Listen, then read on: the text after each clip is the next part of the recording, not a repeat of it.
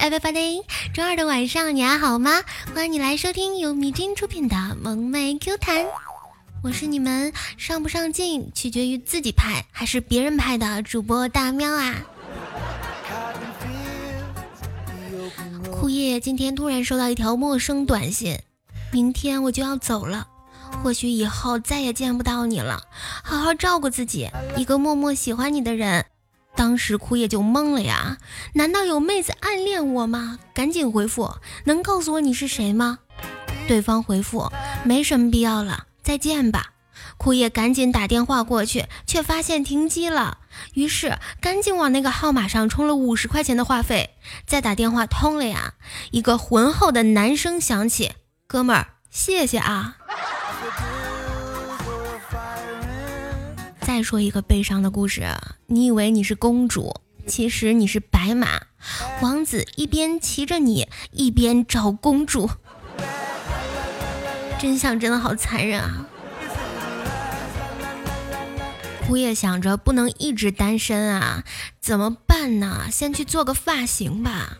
一到理发店，理发师说：“呀，你这头发太难看。”枯叶说：“是吗？你眼力真好，一眼便能看出好坏。”理发师说：“那当然，我干这行这么多年，这怎么可能看不出来？来，我给你理一理。”枯叶说：“不用了，谢谢。你难道看不出来，这就是你给我理的吗？”从理发店走了出来，枯叶想去取个钱啊。到了银行，对银行职员说：“帮我取一下钱。”银行职员说：“您好，您卡里面有一千八百元。”枯叶说：“七万。”银行职员满头黑线，里面只有一千八。枯叶说：“是啊，我要七万。”银行职员说：“里面只有一千八。”枯叶很不耐烦：“七万？哦，您是说取完是吗？”“对啊，我的普通法不标准吗？”“不是太标准。”其实女不仅仅为悦己者容啊，女还为上班容，为逛街容，为聚会容，为闲着没事儿容，为镜子容。恋爱中，女孩往往有三个问题：你在哪儿？和谁？几点回来？恋爱中男性的三个问题：他咋生气了？他咋又生气了？他咋还生气呢？程程表弟是开出租车的呀，有两个姐弟上车之后随意聊天儿。男孩说：“姐，你说那谁是处女不？”他姐说：“你问问不就行了？”他说：“这怎么问得出口啊？”他姐说：“你就问他，你是不是？他如果回答不是，你就说我也不是，我是白羊。如果他说是，你说不知道处女和白羊能白头偕老吗？”怪不得有姐姐的男生都懂套路，姐姐教的。请问，我发现自报一米七二的妹子和自报一米七二的男生站在一起，永远是妹子高，证明了一米七二不等于一米七二，能不能得诺贝尔奖啊？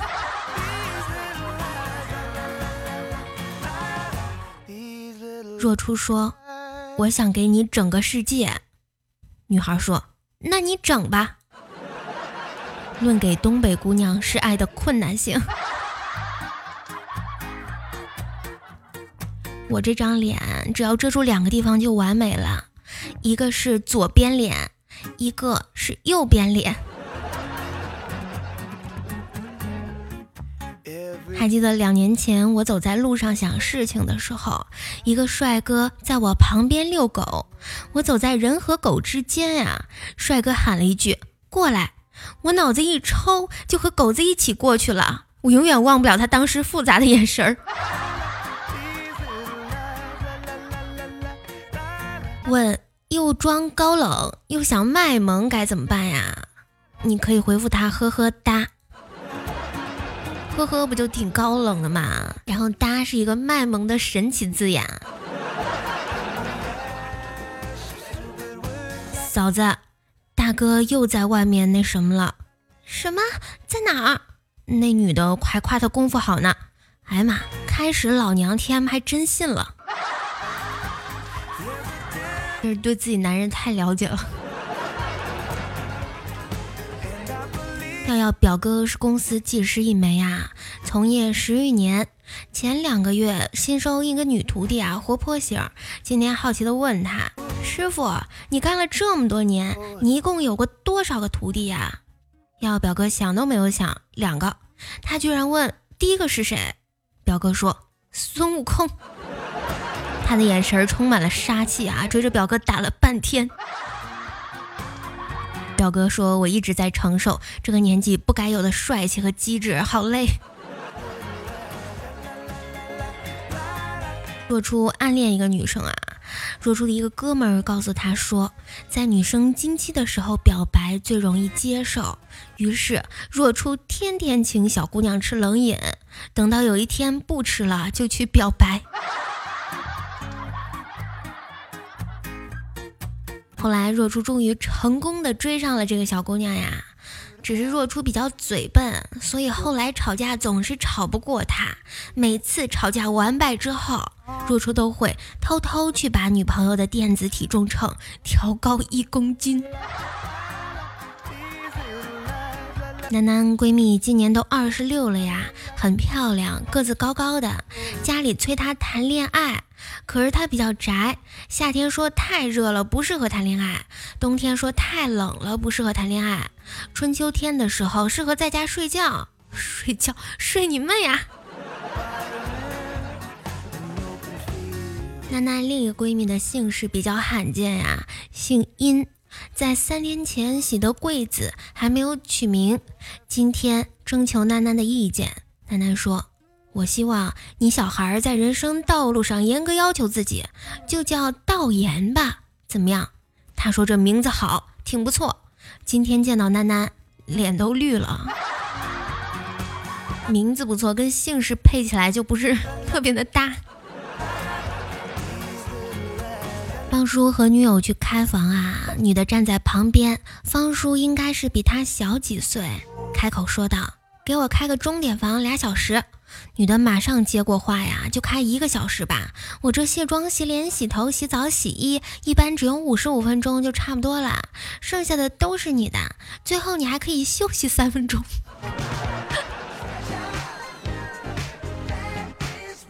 西门也是一个比较正宗的宅男呀，而且已经是宅到某个境界了。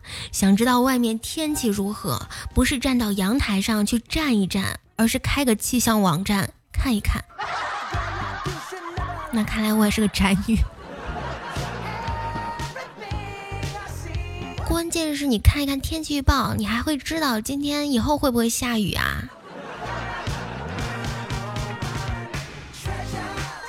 妇女妈妈在用 Excel 的时候，手边放着个计算器，她把两个单元格里的结果相加，放进另外一个单元格里去。二百行数据都是这么干的。这种做法持续了五年，直到有一天，妇女经过了她的办公室，帮她演示了一下。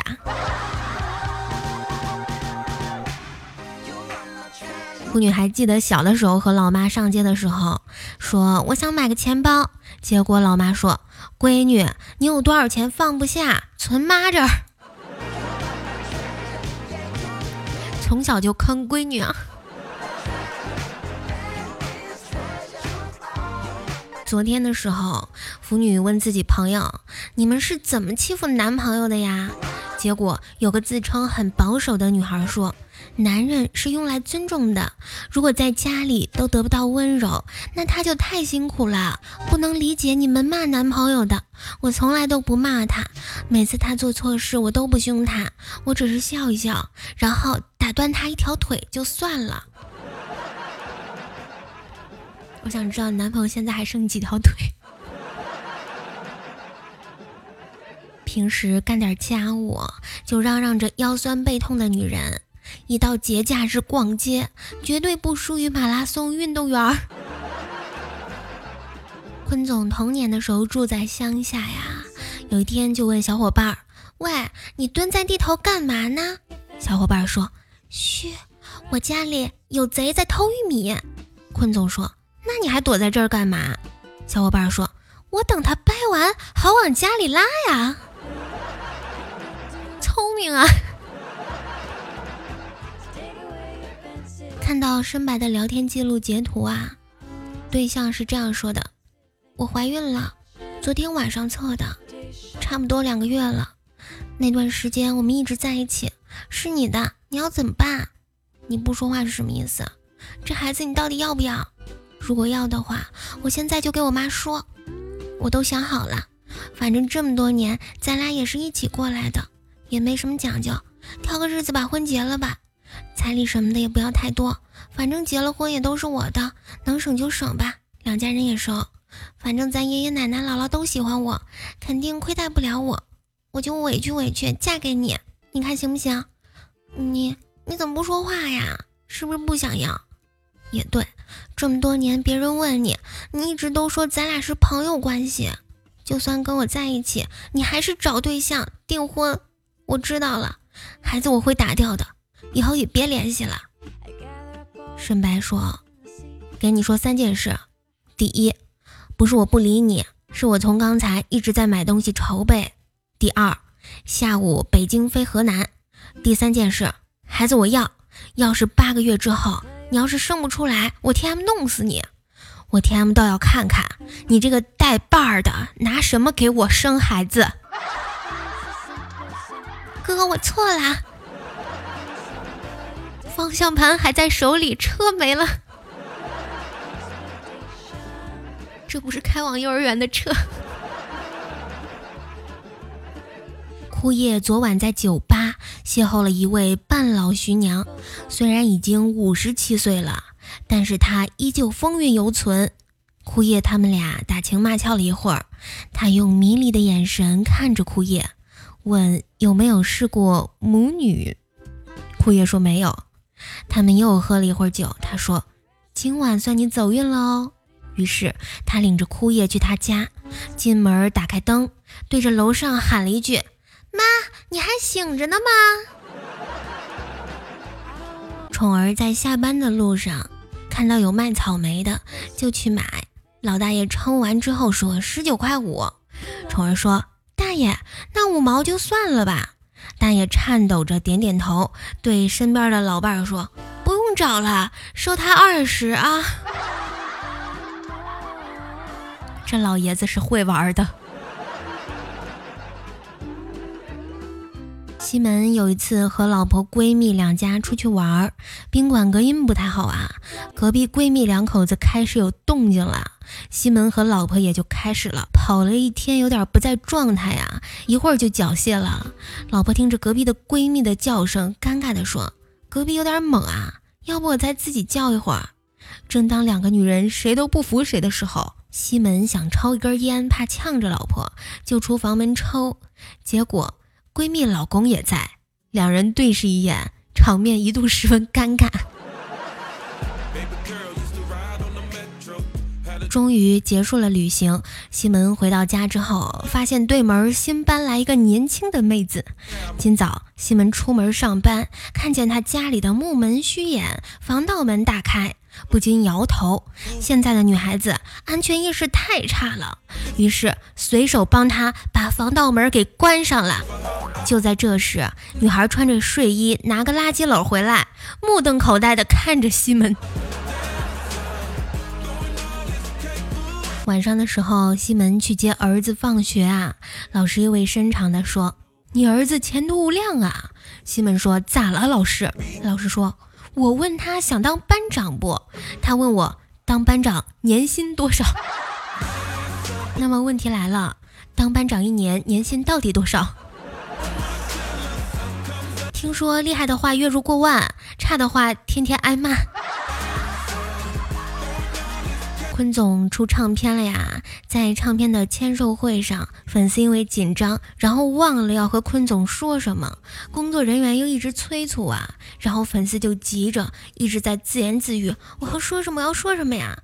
坤总这个时候抬起头来说：“说你爱我。”耀耀晚上回到家，对面邻居两口子在吵架，三岁的宝宝一直在哭，边哭边叫。爸爸，你不要打妈妈！爸爸，你不要打妈妈，你打不过他呀！我看到最后，永远不知道重点。好啦，亲爱的小耳朵们，本期节目到这里要和你说再见啦！喜欢大喵可以 A P P 主页搜索“白大喵呀”，点击关注，还可以收听到大喵的更多专辑哦。另外，可以把你生活中看到的、听到的、经历过的段子留言在下方的评论区里，声音的右下角有一个小星星，求点亮是对大喵的点赞哟。想要和大喵有更多互动的话，可以加入粉丝群三七六七七。八四五九。